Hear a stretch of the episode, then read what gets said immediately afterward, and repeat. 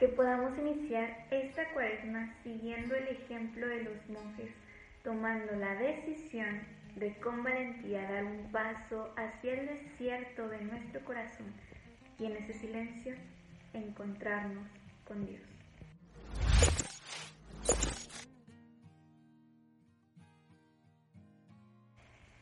Hola Boca, bienvenido a este video donde vamos a iniciar la cuaresma. Esperamos que tengas un bendecido caminar con el Señor, contigo mismo y con nuestros hermanos. El día de hoy vamos a platicar sobre la lectio divina. Vamos a ver cómo esta herramienta espiritual puede ser un alimento, una tienda de encuentro en nuestro desierto. Así que conozcamos de dónde viene la lectura divina. Siglo VI después de Cristo. En este siglo muchos católicos cristianos optaron por irse al desierto para tener un encuentro con el Señor, con ellos mismos y con sus hermanos. Estos encuentros a este estilo de vida se le llamó estilo monástico. Y estos son los monjes eh, los primeritos, primeritos que se dieron dentro de la iglesia. Y pues bueno, en este caminar podemos pensar que ellos se recluían del mundo por miedo a él, pensando que era muy pecaminoso, pero al contrario, se recluían por un tiempo, iban a este desierto para poder interiorizar en ellos mismos y ahí poder encontrar al Señor. Y al encontrarlo, reconocer que son hijos amados de Él y así son sus hermanos, igual de dignos, igual de necesitados del amor del Señor. Es ahí donde ellos van de regreso al mundo después de este encuentro para poder proclamar el Evangelio, poder hacerlo vida. Y pues bueno, así es como nace la lectio divina. Ellos vieron esta necesidad de poder profundizar en la palabra de Dios Vieron que ese era el recurso que ellos necesitaban para entonces poder ser y dar vida. Así que vamos a conocer un poquito de cuáles son los pasos para poder nosotros poner en práctica la lección divina.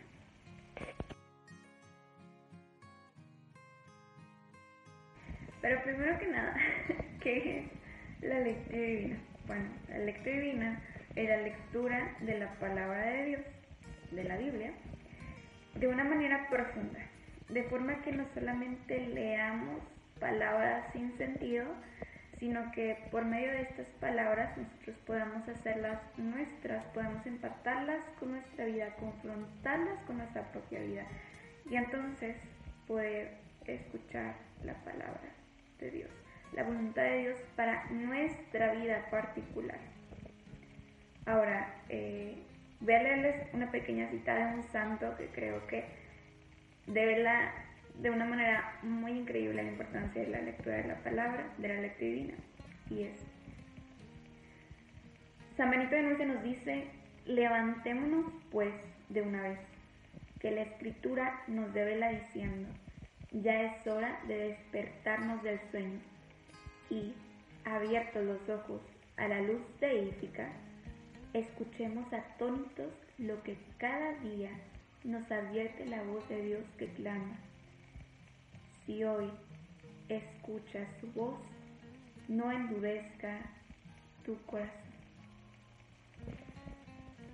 Escuchar la voz de Dios es abrir nuestro corazón a la gracia. Es no solamente que se transformen nuestros corazones de piedra en corazones de carne, sino ir más allá y que se transformen en corazones de fuego. Ese es el propósito de la lectura divina. Y bueno, vamos a aprender cómo podemos hacerlas, qué pasos hay que hacer para poder llevar a cabo una lectura divina. Así que, número uno, es pedir la presencia del Espíritu de Dios. Ponernos en la presencia de Dios Padre, de Dios Hijo, de Dios Espíritu Santo. Y entonces pedir al Espíritu que así como en el Génesis revolotee sobre nuestro ser que lo que vayamos a leer podamos realmente escuchar a Dios, ver a Dios, experimentar a Dios en nosotros, no necesariamente de una forma extraordinaria, sino en este silencio, así como Elías en el silencio, en la calma encontró a Dios, así que nuestros corazones puedan experimentar. Número dos. El segundo paso es leer la lectura.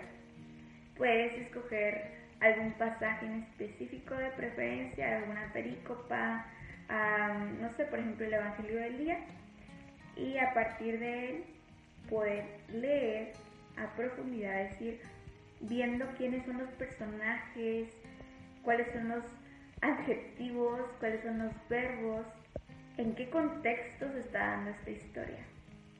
Leer va más allá de, de una lectura superficial, sino es una lectura donde buscamos adentrarnos en la historia. Recordemos que la palabra de Dios, la Biblia, es nuestra historia de salvación, así que situémonos en ella. Número 3. La meditación. Ya en el segundo paso vimos qué dice la lectura, pero en este tercer paso profundizamos en qué me dice a mí de forma particular esta lectura. Tal vez me siento llamado a algo en específico, tal vez hubo alguna parte, algún personaje, algún verbo que llamó de manera especial mi atención. Sobre todo es, es este mover nuestro corazón, ¿qué es lo que despertó en mi corazón? Número 4. La oración. En este paso entramos en una conversación con el Señor. Es nuestra respuesta ante esto que el Señor nos está diciendo. Y se me hace un paso increíble porque entonces entramos en comunión con el Señor. Es esta respuesta, como te decía, ante esto que Él nos está diciendo, porque no somos meros espectadores, sino que somos protagonistas dentro de la historia, porque así Dios lo quiso, quiere y seguirá queriendo. Así que date la oportunidad en esta oración de ser auténtico, ser transparente.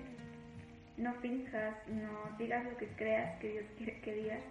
Sé sincero y eso que está pasando por tu mente, tu espíritu, tu corazón, hazlo saber así. Número 5. Contemplación. En este paso es caer de rodillas ante el misterio maravilloso del Señor. Ante este Dios que no es lejano sino cercano.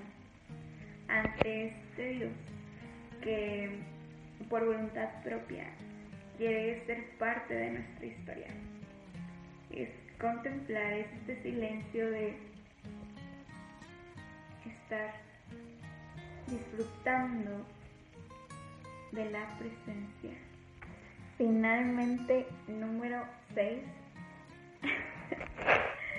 la acción. Y para la acción, pues es esta palabra que hemos ido meditando, poderla encarnar. Es que nos mueva lo suficiente para hacer algo. Esto es algo muy importante porque muchas veces la palabra de Dios nos mueve, pero no dejamos que nos mueva lo suficiente como para actuar. Y este, aunque es el último paso, sigue siendo muy, muy importante dentro de la lectura divina, ya que el Evangelio es vivo, es eficaz. Jesús se encarna, la palabra se encarna y nos invita a hacer lo mismo. Así que, que me acompañan a iniciar esta cuaresma con una lectura divina